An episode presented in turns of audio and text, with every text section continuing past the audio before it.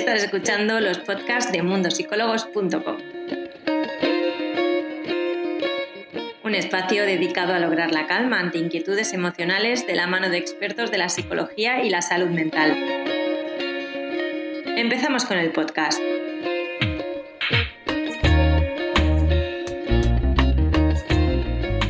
Hola Javier. Bueno, a ver, hoy como comentaban los usuarios vamos a hablar sobre, sobre la autoestima, que hay, hay mucha gente que está un poco preocupada estos días, así que vamos a potenciarlo un poco. Vamos a hablar un poco de, la autoestima, porque un concepto que a mí personalmente me gusta mucho. Creo que se ha hecho mucho daño con este concepto, en el sentido, la autoestima viene a ser todo si tiene un problema de depresión, tiene una mala autoestima, si tiene un problema eh, de fobia, tiene una mala autoestima, si tiene un problema, todo es mala autoestima. Entonces, para la autoestima eh, nos han dado un concepto un poco curioso, que yo creo que no encaja en ningún sitio, que es la imagen que tenemos de nosotros mismos. También el autoconcepto, el autoconcepto y, lo están diciendo, el autoconcepto y la autoestima está muy ligado. Yo creo que no hemos quedado en conceptos tan teóricos, tan tan teóricos, que no olvidamos de verdad que es la autoestima. Si yo tuviera que definir la autoestima, diría que la autoestima es la versión de lo que somos y el punto de vista en la cual vemos esa versión. Esto no es fácil. es complicado de entender lo que has dicho, ¿eh? es complicado de entender en el sentido, la versión de lo que somos, es decir, qué habilidades tenemos, qué características tenemos. Somos una versión positiva de nosotros, somos una versión que sabe comunicarse, que sabe hablar, que sabe interactuar, que está cumpliendo sus metas. Desde esta versión que nosotros somos actualmente de nosotros, ¿qué punto de vista tenemos? ¿Nos gusta esta versión? ¿Nos vemos y de verdad vemos una versión oh, eh, estoy contento, veo que soy una persona eh, que tiene físicamente, que es atractivo, que es intelectual, que tal, ok, es una versión que me gusta. Porque lo estamos viendo desde un punto de vista positivo.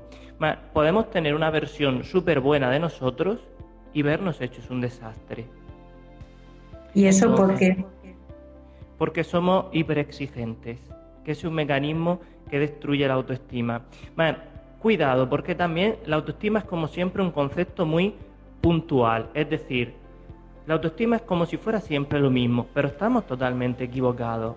La autoestima se conquista, la, autoestima hay que conquistarla y construirla, porque la autoestima funciona por etapas. En nuestra vida no es lo mismo la autoestima de un niño que tiene una serie de características puntuales que la autoestima en la adolescencia, que la autoestima eh, en la edad adulta o que, por ejemplo, la autoestima de un padre o una madre. Vale, entonces, ¿cómo se forma la autoestima? La autoestima la vamos formando a través de etapas. Eh, todo esto viene de Eric Erickson, que desarrolla la teoría de las etapas psicosociales del desarrollo. Y él lo hace como, como para desarrollar un poquito eh, el desarrollo del niño, pero sin darse cuenta, y en lo divertido, años posteriores, con esto se crea la teoría de la autoestima más fuerte de todas, que es cómo nosotros nos desarrollamos y en, cada etapa, hay nueve etapas, en cada etapa, cuáles son los puntos de autoestima. Vamos a comentarlo muy rápido. O sea, ¿hay nueve etapas para formar nuestra autoestima? Sí, hay nueve etapas. Y en cada etapa tenemos que cumplir más o menos unos puntos. Si no los cumplimos, nos creamos eh, lo, lo que se llaman la herida en la autoestima. Vale, pues si quieres hablamos un poquito de estas etapas. Ok, vamos a las primeras que son las infantiles. Estas son, eh, por así decirlo, las más sencillas, ¿no? Digamos que la primera es la etapa de confianza versus desconfianza y ocurre entre los 0 y los 18 meses. En esta etapa ya hay autoestima en el sentido que aquí el niño lo que necesita es un apego seguro, darle cariño, para que el niño empiece a tener emociones positivas. Si a esta etapa, por ejemplo, tenemos un hijo, tenemos eh, un sobrino y no somos cariñosos con él y lo dejamos de lado, después vamos a ver que es un niño frío, que es un niño como con miedos, que tiene un llanto muy tenue. Ahí estamos creando, aunque pueda parecer una tontería, de los 0 a los 18 meses, un pequeño hueco en la autoestima. La siguiente etapa la llamamos autonomía versus vergüenza y va desde los 18 meses a los 3 años. Esta etapa es súper importante porque aquí, y, si os dais cuenta, todas las etapas tienen un punto positivo y un punto negativo y en medio está el versus porque o desarrollamos un punto positivo que nos deja evolucionar a una etapa buena o empezamos a crearnos pequeñas heridas en la autoestima y en nuestra forma de ser. Entonces, es la autonomía versus vergüenza. Aquí es donde un niño de 18 a 3 años hay que empezar a enseñarle a ser autónomo, a hacer pequeñas tareas, porque aquí se va a crear la confianza. Aquí se va a crear las pequeñas habilidades sociales de los niños. Cuando ellos empiezan, por ejemplo, a recoger sus juguetes, cuando ellos empiezan, por ejemplo, a pedir y tú les enseñas que lo tiene que hacer él con tu ayuda. Cuando nosotros hacemos todo esto, el niño está desarrollando la confianza. Un niño sobreprotegido a esta edad, que no es capaz de desarrollar la autonomía, en etapas posteriores será tímido, será incapaz de pedir y será incapaz de hacer un grupo social. Vamos a la siguiente etapa. Si todo va bien, desarrollamos la autonomía, la siguiente es la etapa de iniciativa versus culpa. En el sentido, y esta es la etapa de 3 a 5 años, si en esta etapa no hemos desarrollado las habilidades para que el niño tome iniciativa, y la iniciativa es ir a hablar con otros niños, pedir, hacer algo por él solo sin preguntar, el niño va a empezar la vergüenza y va a entrar en un patrón de timidez. Por así decirlo, en estas tres primeras etapas, de los 0 a los 5 años, las heridas en la autoestima son sobre todo no tener habilidades sociales, ser tímido, no tener autonomía. Si os dais cuenta, hay muchos niños que se esconden como detrás del padre así, detrás de la pierna, como diciendo, me da mucha vergüenza, no quiero. a estos niños hay que enseñarles la iniciativa, hay que enseñarles la autonomía, porque si no de adultos, dentro de los mecanismos de adultos, lo harán igualmente y tendrán un problema de autoestima por habilidades sociales seguimos. Si, si quieres preguntarme algo. No, no, no, no, estaba pensando en lo que decías y de hecho justo he, leído una consulta sobre el tema de la timidez y he pensado, mira, la acaba de contestar ahora mismo Javier. Ok, vamos a la siguiente etapa. Esta etapa me encanta. Para mí, eh, yo diría que es súper importante, es la más importante de todas. Laboriosidad versus inferioridad, que es de los 5 a los 13 años, es decir, desde la niñez hasta la adolescencia, preadolescencia. ¿Qué ocurre aquí? Esta es una etapa importantísima porque aquí nosotros, según lo que seamos en el colegio, es como nosotros nos vamos a valorar y como vamos a crear esta versión de nosotros mismos y de la autoestima.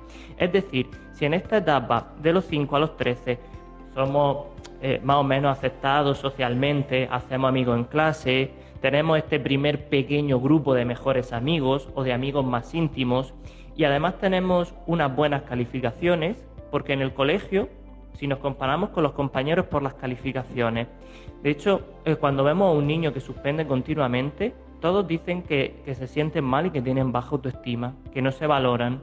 Y esto es cierto, porque en esta etapa en la cual pasamos la mayor parte del día en el colegio, en el instituto, todo gira en torno a lo que ocurre ahí.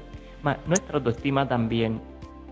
Pero no puede tener que ver el hecho de que el niño tenga una baja autoestima, quizá por lo que los padres le puedan decir en casa en base a esas notas o esos trabajos.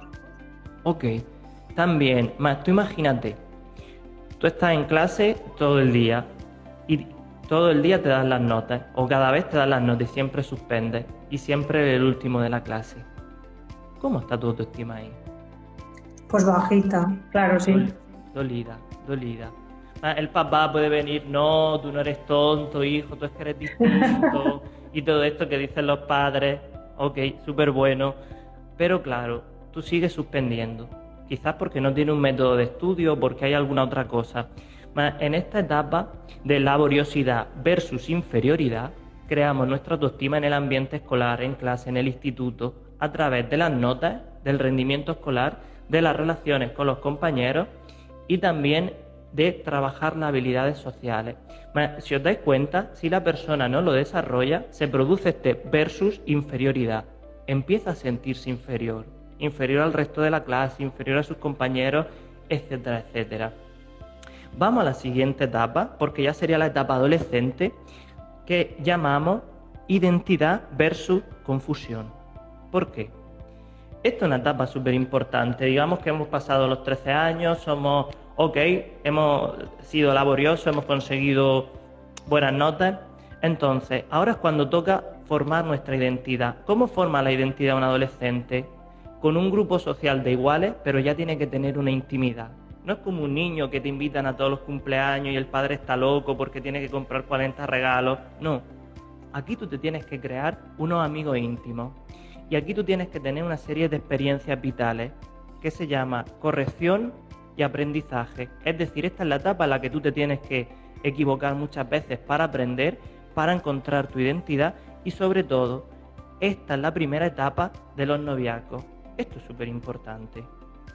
Porque un chico que entre los, de los 13 a los 21 no ha tenido una novieta, eh, eh, no ha tenido una aventura amorosa, mm, aquí se crean muchos problemas de autoestima.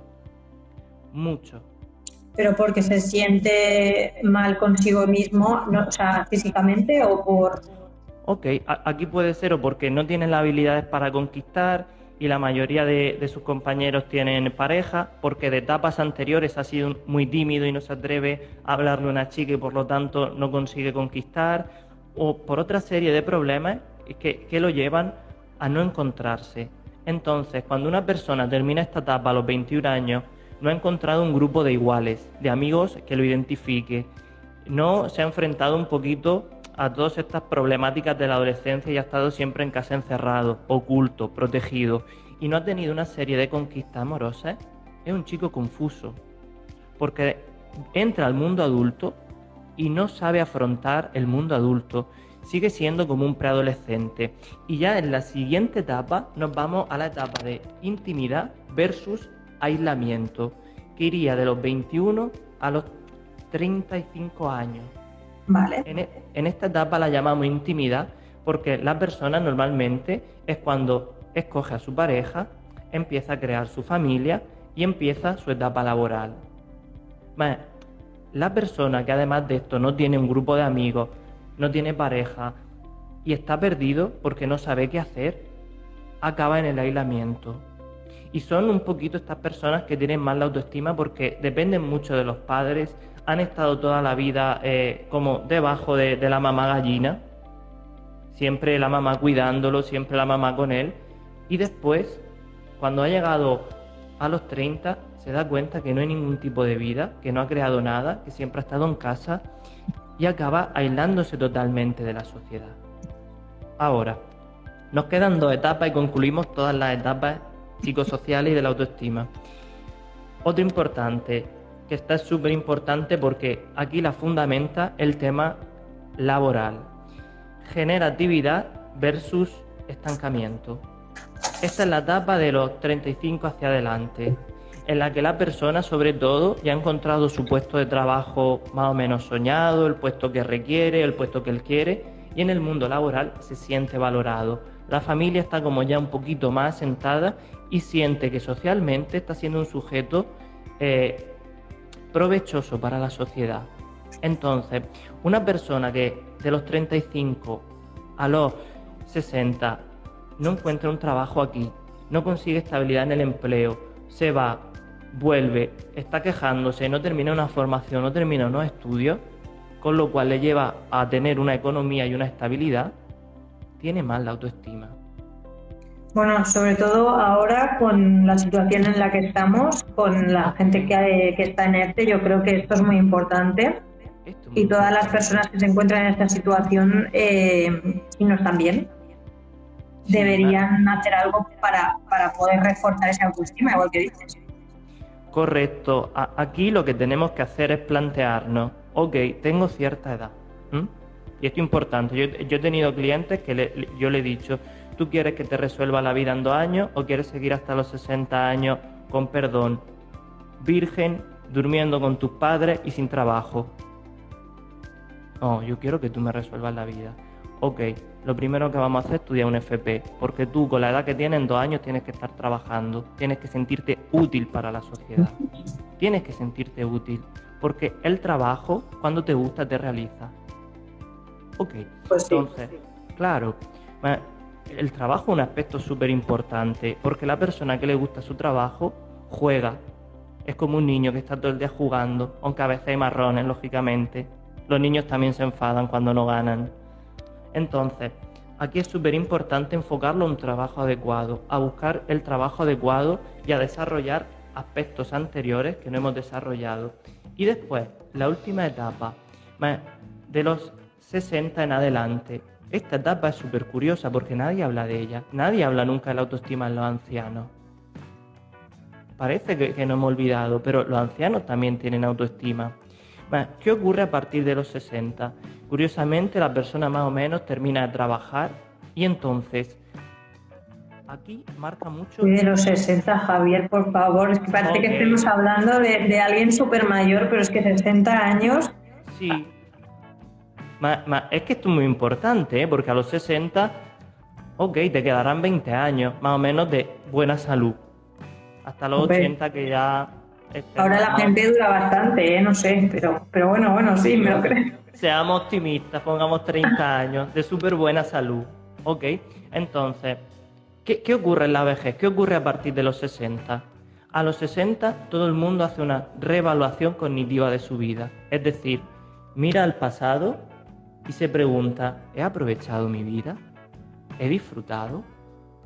Si aquí la persona adulta o este abuelito cariñoso que, vemos feliz dice, sí, he tenido una vida que me ha gustado, he tenido una vida que la he aprovechado, entonces se vive una vejez sana, se vive una vejez feliz, donde la persona se dedica a descansar. Cuando nos encontramos con una persona que dice, no, he tenido una mierda de vida, nunca cumplió mi objetivo, eh, no he conseguido esto, no he tenido una buena relación con mi hijo y mira al pasado y ve que todo es un desastre, en la vejez la autoestima está destrozada. Y aquí es donde vienen la mayoría de las depresiones en ancianos. Ostras, Sí, esto es así. Porque los 60 es súper importante para reevaluar tu vida. Y a partir de ahí, hasta que terminen tus días en la Tierra. Estas son todas las etapas con todos los puntos importantes. vale. Am, yo te quería preguntar, Javier, por- Sí. porque antes lo has comentado y me ha parecido muy curioso y me gustaría saber cómo influyen nuestros padres, madres, padres, eh, lo que sea, en nuestra autoestima. Ok, mm, depende, ¿eh? Depende mucho de ti en el sentido. Por eso digo, la autoestima se conquista. La autoestima no es una cosa que está ahí, o la autoestima me saluda al espejo. No, la tienes que ir creando. Y es más fácil, o sea, es más fácil romperla, porque se puede romper de un día para otro, que construirla. Entonces, nuestros Claro, pero al final nos influyen to- todas las opiniones, bueno, en cierta manera nos influyen las opiniones tanto de amigos, familiares y sobre todo nuestros padres, quienes están ahí todo el tiempo.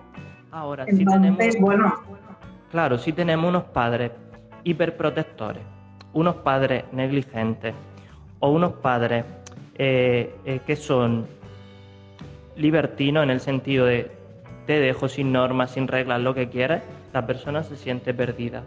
Si tenemos unos padres hiperprotectores, la persona siente que no tiene autonomía. Si tenemos unos padres negligentes que continuamente nos culpan, nos echan la bronca o tienen un lenguaje comunicativo siempre negativo, destroza nuestra autoestima. Ahora, hay mucha gente que tiene este tipo de padres. Hoy, eh, ¿eh? le decía yo a una persona, tú eres un milagro. Tú eres un milagro. Porque eh, eh, tú, eh, discúlpame, pero con, con lo que tú has vivido en la vida, eres la mejor versión de ti. Tú eres un milagro. Y claro, le impactaba porque se daba cuenta de que esto era verdad. A veces hay gente que esto le influye y hay veces que gente que es tan importante en su autoconcepto, tan importante en su versión de sí, que no le afecta tanto a los padres. ¿Por qué? Porque la autoestima depende de lo que llamamos un proyecto personal. Cuidado con esto, que no es tan sencillo. Estamos entrando quizá en cosas que no se suelen hablar, porque nos quedamos en la versión de nosotros mismos, mirarnos al espejo, ti cosas bonitas, ti que te quieren mucho. Claro, claro. Y a mí esto, con perdón, disculparme todo, pero me parece ridículo. Yo he ido a veces a algún seminario donde han dicho cierra los ojos, relájate, imagínate que eres la mejor versión de ti, te sientes musculoso, tal. Oh, vas a ganar mucho dinero. Y después he abierto los ojos y soy la misma persona. Mi cuenta de banco no ha aumentado. He sido igual. Cuidado con todos estos mitos. Por eso tenemos que construirla. Si nuestros padres nos han chafado la autoestima, tenemos que hacer una investigación familiar para ver por qué ellos nos han tratado así, porque ahí necesitamos comprender su negatividad para quitar nuestros complejos. Es decir, si yo tengo un padre que es toxicómano, que siempre me decía que, que soy una mierda, que soy un hijo de puta, que no valgo para nada, que mi madre me abandonó, ok, yo tengo que encontrar la explicación de eso para yo empezar a sentirme bien. Y cuando yo aquí mando la tarea del antropólogo, investiga el pasado de tus padres, cuando la persona investiga el pasado de sus padres, el de su abuelo, incluso el de posterior, empieza a entender a los padres y dice, ok, es normal que mi padre me dijera esto. Ahora lo entiendo. Y empieza a sentirse bien consigo mismo. esto es un proceso muy doloroso. Es muy, muy doloroso. Porque hay muchas veces que no entendemos mucho lo que nos comentan nuestros padres hasta que nos hacemos mayores y entonces decimos, madre mía, qué razón tenía y qué pocas ganas tenía de darle la razón. Correcto. Esto es sano, porque un adolescente que no es rebelde será una persona pasiva toda la vida. En la adolescencia hay que ser rebelde, no puede hacerle caso a tus padres. Eh, y aquí diría yo que entramos un poco ok, ¿cuáles son los mecanismos que, con perdón, nos hacen daño en la autoestima o nos joden la autoestima? Vamos a hablar un poco. al final hay mucha, hay mucha más gente con la autoestima baja que no alta, yo creo. Sí, yo creo que sí. Y también por un concepto que me da a mí rabia de la sociedad, que es esta falsa humildad. Tú no puedes decir que Bueno, yo creo que también nosotros tenemos un poco el concepto de la felicidad, de todo es perfecto, de sentirnos genial, como demasiado idealizado y al final no nos damos cuenta de todas las cosas que tenemos hasta que realmente no decimos, ostras, estoy en una situación horrible que bien estaba antes. Correcto. De hecho, eh, somos, somos seres biológicamente preparados para sentir la felicidad en pequeñas porciones. Y esto lo digo de mm. verdad. El otro día lo descubrí haciendo un estudio de, neuropsicología, nosotros somos felices no por la dopamina y por la serotonina, sino somos por los receptores eh, endocefálicos, por las endorfinas. Más en la endorfina está la beta-endorfina, etcétera, etcétera. Entonces, curiosamente, cuando nosotros liberamos endorfina y nos sentimos felices, al poquito, a los minutos, se activa una enzima proteínica que desactiva esa felicidad. Guay esto. Sí. O sea, solo, solo podemos ser felices a ratos muy cortos. Si no, nos volveríamos un adicto a la felicidad. Por eso, las sustancias como la cocaína, heroína o, drogas muy fuertes hacen que esta enzima eh, proto. Eh, es que un nombre complejo. Proteolítica se bloquee y es como que nos sentimos muy felices. Claro, a costa de morirnos. Pero cuidado, no, estamos hechos para creer que la vida es idílica, que la vida es perfecta. No, nuestra felicidad biológicamente está limitada. Y a veces, como tú dices, idealizamos el concepto de nuestra vida tanto que esto es un error en la autoestima, crearnos una vida que no tenemos porque nos hacemos mucho daño con esto. Pues sí. Ahora Para todos los usuarios que se acaban de unir, que he visto que hay gente preguntando, hoy estamos hablando sobre la autoestima os recordamos que todos los directos los compartimos en Instagram durante 24 horas y muchos de ellos los estamos subiendo a Instagram TV. Y también los podéis tener eh, dentro de unos días en un podcast. Eh, Javier, nos estabas a punto de dar alguna, algunos mecanismos para la autoestima baja.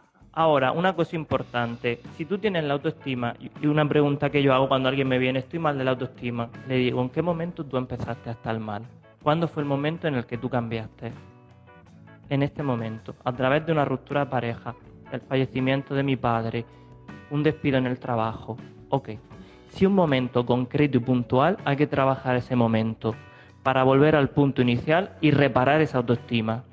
Después, hay una serie de mecanismos fuera de estos momentos puntuales y de estas etapas que hemos hablado que continuamente nos chafan. El primero de todos son los objetivos erróneos o lo que llamamos la vida idealizada intentar crear una vida que nosotros no tenemos ni vamos a ser capaces de construir. Y esto le pasa mucho a la gente joven cuando ve un poco eh, esta vida de los millonarios, ¿no? En el sentido, yo quiero ser eso. Y empieza a idealizarlo todo. Y después se da cuenta, con perdón, que no tiene las características, las habilidades para llegar a ello. Con perdón, yo no puedo ser jugador de baloncesto. No mido un 85. No sé tirar un balón a una canasta. No puedo. Ok, no, no, podemos decirle, con perdón, a un burro que salte una valla como un caballo. Es hacer al burro un idiota. claro, pero, pero esto es ser un realista con tu autoestima y es ser realista contigo mismo. Porque, a ver, claro, creando nuestra vida a través de objetivos súper grandes o a través de una vida idealizada, llegamos a una autoexigencia que no la podemos cumplir y a un perfeccionismo falso que nos machaca a diario. Después diré cómo quitar esto. Otro mecanismo que nos destroza, que a mí me encanta, las comparaciones odiosas. Esto es súper divertido, especialmente en las mujeres. ¿Por qué lo digo? Y disculparme. Porque cuando vaya a una boda y hay dos chicas con el mismo vestido, se matan. No, aquí siempre está el típico comentario de, bueno, pero a mí me queda. A mí me sienta claro. Ok, esto es una comparación odiosa. Esto es una comparación odiosa en ver, ok, a mí me queda mejor que a ella. Los hombres también lo hacemos, más pongo el ejemplo de las bodas porque lo he visto literalmente. Y, ok, casi acaba en un funeral. Menos mal que al final acabó en, una, en algo bonito la boda. Entonces, cuidado, porque esta comparativa es, yo miro a alguien, me saco un defecto y veo en esa persona una virtud. Entonces, cuando alguien empieza así, a decir, tiene mejor esto que yo, tiene lo otro mejor que yo, tiene una cara más bonita, tiene más pecho, tiene más abdominales, ok. Yo no le digo, y esto puede pareceros curioso, yo no le digo, vete al espejo, di, lo guapo que eres, lo bonito que eres, di cosas bonitas de ti. Yo le digo, ok, si tú dices tan solo una vez algo negativo de ti y positivo de esa persona, tú vas a copiar 100 veces eso negativo. Como un niño. ¿Qué ocurre con esto? Que cuando la persona la sabe continuo, imagínate, un chico que mira a otro chico, esto es un caso que, yo tuve, siempre miraba a todo el mundo y veía a todo el mundo con unos bíceps grandes, un caso de vigorexia. Ah, vale. él se miraba y era como, es pequeño. Entonces yo le decía, ok, cada vez que tú mires un hombre, si tú te dices que tiene unos bíceps pequeños, lo va a copiar 100 veces. Ostras, esto es como en el cole ya, ¿eh? Sí, sí. el día que lo copió 600 veces, empezó a bloquear el mecanismo. De forma que bloqueamos el mecanismo por saturación. Es decir, me canso tanto de repetirme cosas malas que abandono el decir cosas malas. Y para no tener que copiar, empiezo a ver un punto de vista positivo de mí porque irme al espejo y decirme cosas positivas no sirve, no es una técnica que sirva. Aquí tenemos que trabajar con la paradoja. Y esto es importante. Después, siguiente punto, un mal lenguaje, un mal autolenguaje, en el sentido que siempre nos descalificamos. Ya no hay comparación, pero hacemos algo, podría haberlo hecho mejor. Esto no me ha salido bien, soy un desastre. Mi madre tenía razón, Ok, aquí tenemos, claro, aquí tenemos que cambiar este lenguaje. ¿Cómo? Con el humor. Tenemos que hacer que el desastre sea algo humorístico. Soy tan desastre y una exageración. Soy tan que, de forma que convertimos algo negativo en algo de risa. De nuevo insisto, no podemos cuando estamos en un estado negativo ir a decirnos cosas buenas. Esto es como cuando en un funeral te dicen lo siento no sientes nada. No, no, es realmente reconfortante porque lo experimentas tú. Bueno, yo creo que es algo que se dice porque no sabes qué decir y al final es como... Claro, es como si te, te pones a decirte cosas, no va a surgir efecto, entonces tú tienes que empezar a humorizar este mal lenguaje. Ok, soy tan ridículo que... Y también aquí hay dos efectos, que cuando lo humorizamos se activa la amígdala, se activa, al activarse la amígdala se activa el pensamiento positivo y empieza nuestra mente a pensar positivo de nosotros, como si fuera un personaje gracioso. Por otra parte, se puede dar también el mecanismo paradójico de cuanto más cosas negativas me digo a propósito, dejo de decirlas y empiezo a valorarme más, como que me canso de hablarme mal. todos estos mecanismos los hacemos de forma inconsciente. Por eso, haciéndolos de forma consciente, los rechazamos, porque nadie habla mal del mismo. Aposta. Dos mecanismos más. Uno muy importante, los debería. Los debería es como la mala conciencia moral, es como la conciencia de nuestros padres. Ve, Irene, te lo dije, debería haber cogido la chaqueta, hace frío. Ve, Irene, te lo dije, debería haber cerrado el coche, haberlo comprobado, ahora te lo han robado. ¿No? Este debería terrible que nos ataca por todos lados. Entonces, los debería tenemos que cambiarlos por quiero. Aquí sí hay que pensar eh, por un momento, decir, ok, yo debería, yo debería, ¿qué quiero yo? La felicidad y la autoestima egoísta. No la podemos construir por opiniones ajenas, por lo que nos dicen. todo debería viene del exterior, de una ética o de una moral que ha sido impuesta por la religión, por la sociedad, etcétera, etcétera. Con lo cual, ok, todos los debería, ¿qué quiero? Debería haber limpiado esta mañana la cocina. Ok, pero realmente quiero y estar tranquilo. Después limpio la cocina. Y haces lo que tú quieres, siempre que sea algo sano, lógicamente. Después, la que más me gusta a mí, mi cuerpo me define. Bueno. Ok. Si hay algún culturista, se lo permito. Todo aquel que no sea culturista su cuerpo lo define hasta cierto punto. No necesitamos unos músculos enormes, no necesitamos una tableta, no necesitamos una 90, 60, 90. Esto acaba siendo aburrido en el sentido que cuanto yo más me obsesiono con mi cuerpo, mis ojos se vuelven unas lentes deformadas y me veo muchísimo peor. Porque cada vez necesito más. Y empiezo a deformar mi imagen. Entonces, cuando hay alguien que continuamente critica su cuerpo, yo le digo, ok, mañana, tarde y noche, tres veces al día, tú te vas a poner desnudo delante del espejo o desnuda delante del espejo y durante cinco minutos, desde la punta de tu cabello hasta la punta del pie, vas a sacar todas tus imperfecciones. ¿Qué ocurre aquí? Porque esto es muy curioso. O sea, es como que tiene el efecto contrario en nosotros más que el efecto contrario, ellos normalmente hacen una pasada rápida, se miran y crean una imagen en su mente de, ok, me miro y debería estar más musculoso, me miro y debería estar más delgada. Y creo una imagen en mi mente que no es real. Entonces, cuando obligamos a la persona a estar cinco minutos mirándose al espejo, sacando todos sus defectos, comprueba que su imagen no es tan terrible que, no es el monstruo que él crea mirándose rápido y quitándose del espejo, sino que es una persona normal. Y después empieza a encontrar a veces, como, como con este efecto paradójico, virtudes. Y yo le suelo preguntar, ¿y todo lo que tú has visto en el espejo es malo? No. He encontrado que me gusta esta parte de mi cuerpo. Ok. Y entonces muchas veces yo aquí hago una pequeña sugestión y le digo a alguien, ¿No te has dado cuenta de lo bonitas que son tus cejas? Tiene unas cejas perfectas, tiene unas cejas griegas, tiene una simetría y un tamaño ideal.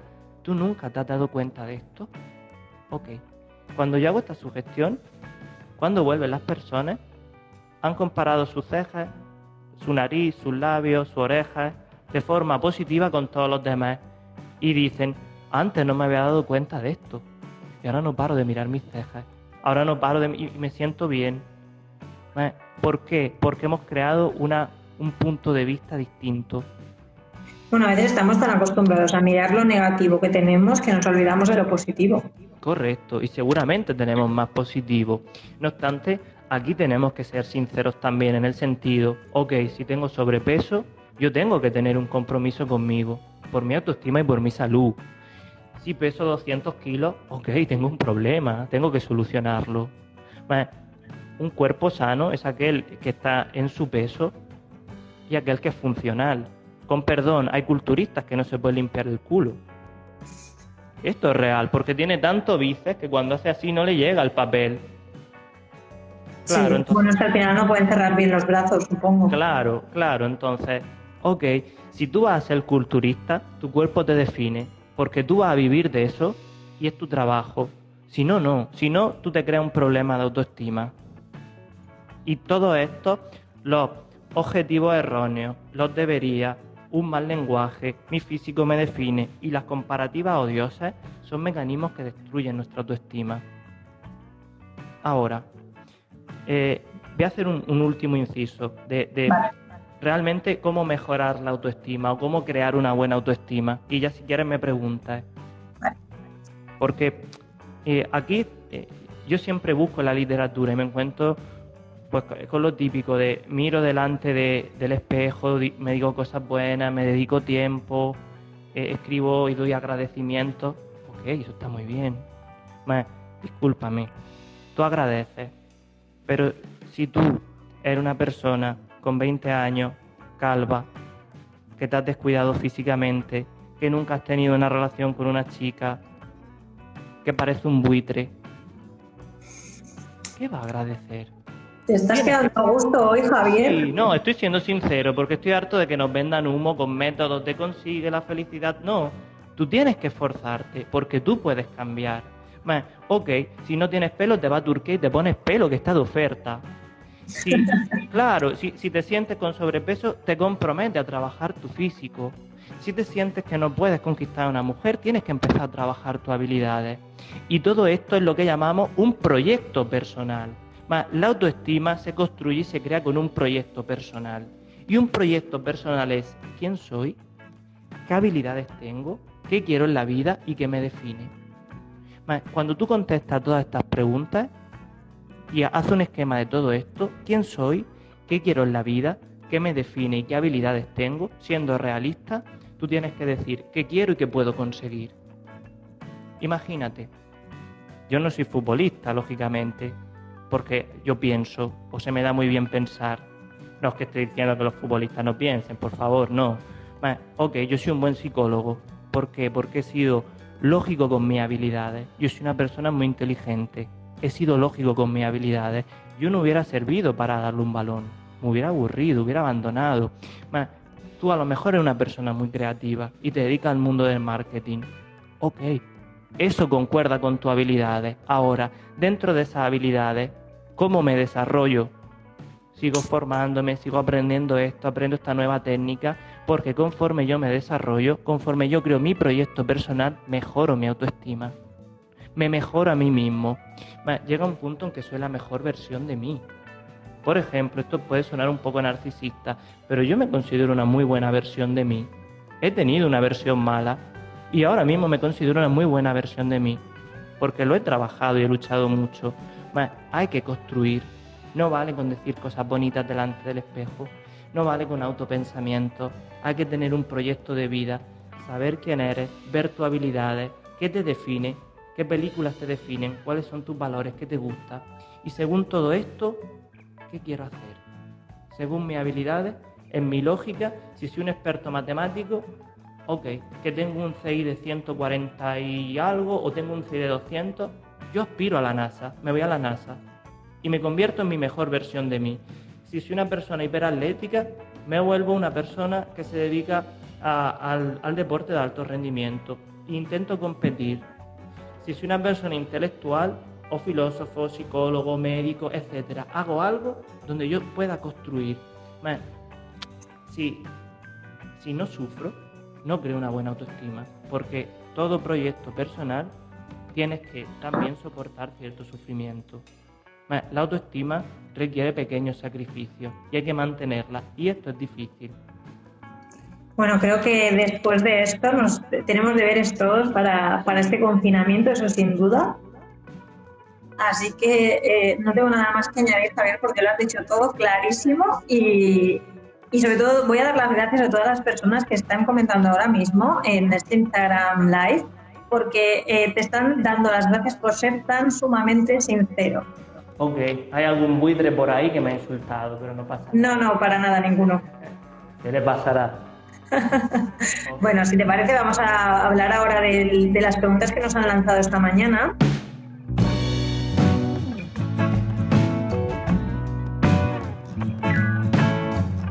¿Es posible llegar al punto en que nada externo te afecte y, o siempre influye algo? Es posible llegar a ese punto. Es posible. Como yo le decía a esta persona hoy, tú eres un milagro. Tú eres un milagro hecho realidad. Porque tú no tendrías que ser la mejor versión de ti. Con las circunstancias de tu vida, tú tendrías que ser un desastre. Pero tú eres un milagro. Bueno, tú puedes construir una autoestima tan fuerte como creando un proyecto personal donde tú sepas todo lo que eres y a dónde quieres ir, que no te afecten las opiniones. Os cuento una anécdota. Mi madre, que yo la quiero muchísimo, es súper buena, me dijo, no seas psicólogo. ¿Por qué? Porque era una profesión que no se veía bien, que para ella es una profesión que no es de futuro. Ok, se equivocó totalmente, totalmente, está equivocada. Yo la quiero igual. Pero ella ahí no tenía razón. Yo estaba convencido y lo conseguí. Y después ya reconoció que se equivocó. Entonces, hay veces que podemos conseguir una autoestima donde nos da igual la opinión de los demás.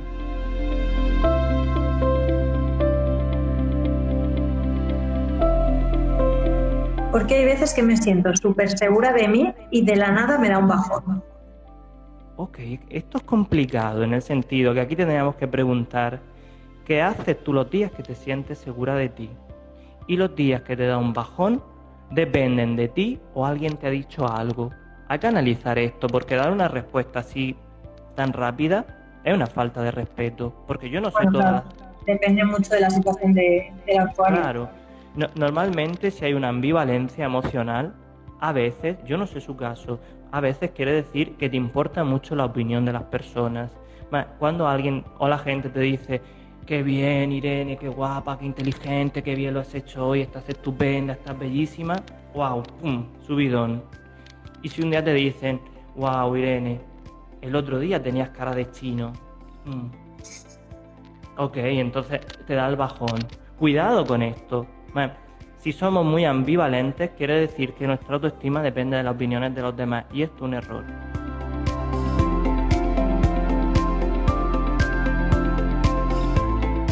Y te voy a lanzar la última pregunta de hoy porque nos estamos quedando sin tiempo. ¿Tener una autoestima muy alta puede afectar negativamente a la relación con tu pareja? No, eh, disculparme, pero tú quieres un chico que esté todo el día autocompadeciéndose, que es un fracasado, que está todo el día llorando en, el salón, tirado. No, no, hay que confundir, y esto es lo que digo, no, no hay que entrar en la falsa humildad de, no, yo no puedo decir que soy bueno, no, es que yo no soy suficiente, tú eres mejor. No, esto es una falsa humildad que nos han enseñado por educación, pero que no es real. Si tú eres bueno en algo, tienes que decirlo, porque eres bueno. Tú directamente tienes que buscar a gente con buena autoestima. ¿Por qué? Porque te van a animar y porque cuando nos juntamos con personas positivas, con personas equilibradas, con personas que motivan, nosotros nos automotivamos y entramos en esas dinámicas positivas. Entonces, no confundamos una buena autoestima con narcisismo. El narcisismo es yo soy Dios y vosotros no sois nada, no valéis nada. Yo estoy por encima de ti. Una buena autoestima no te dice yo estoy por encima de ti. Una buena autoestima dice yo soy yo y soy una máquina. ¿Tiene algún problema? Esto dice una buena autoestima. El narcisista te dice tú no vales, yo soy mucho mejor. Y levanta así. Pues sí. Cuidado, Con, e-, cuidado con esto los conceptos sociales y de esta humildad de decir, no, tú siempre agacha la cabeza, tú mm, deja pasar siempre, tú cuidado, porque puede haber alguien mejor que tú. ¿Y si no lo hay? Discúlpame. ¿Y si no lo hay? Me hizo eh, una frase eh, muy buena que, que, leía el otro día que dice, es, una mamá un hijo le dice, si todos se tiran por el puente, tú también, hijo. Y le dice el hijo, no, mamá, yo nací siendo líder. Yo hice que ellos se tiraran. ¡Ay, qué grande! Buenísima, buenísima, buenísima. Esto es tener una buena autoestima. Cuando la mamá le dice, si todos se tiran por el puente, tú también te tiras, y el hijo dice, no, no, dice literal, no, tú pariste un líder. tú pariste un líder, fueron los otros los que se tiraron. Esto es tener una buena autoestima, más creértelo dentro de tus propias habilidades, sin chafar y sin hacer daño a los otros. Porque por desgracia, con perdón, hay mucho mete mierda por la vida. Porque la verdad es que sí. Una persona con buena autoestima le dice gracias tu crítica me hace mejor. Claro. Bueno, Javier, pues te doy las gracias por todas estas pautas que nos has dado hoy y sobre todo por hablar con tanta sinceridad que ya sabes que nos encanta. Ok. Nos vemos el jueves para hablar sobre el enneagrama, que sí que hay mucha gente con ganas sobre este tema. Ok, ahí os voy a dar caña también, va a estar divertido. Voy a ser bueno, pero va a estar, va a estar divertido. Tengo miedo, no sé si esconderme. ¿eh? No, no, no te escondas. Además, hoy estás divina, no sé qué te ha hecho. Algo se ha hecho Irene que no nos lo dice. ¿Tiene algún Mira que bien, ahora tendré el autoestima superado. Ok, por supuesto. ok, muy bien, Irene. Bueno, Javier, que tengas una buena tarde. Perfecto, chicos.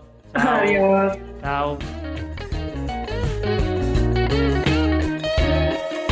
Esperamos que el podcast de hoy te haya gustado. Recuerda que tienes todos estos temas disponibles en nuestro portal web, mundosicólogos.com. Además, puedes ver el vídeo al completo en nuestro Instagram TV en arroba mundosicólogos. Nos vemos en el siguiente podcast.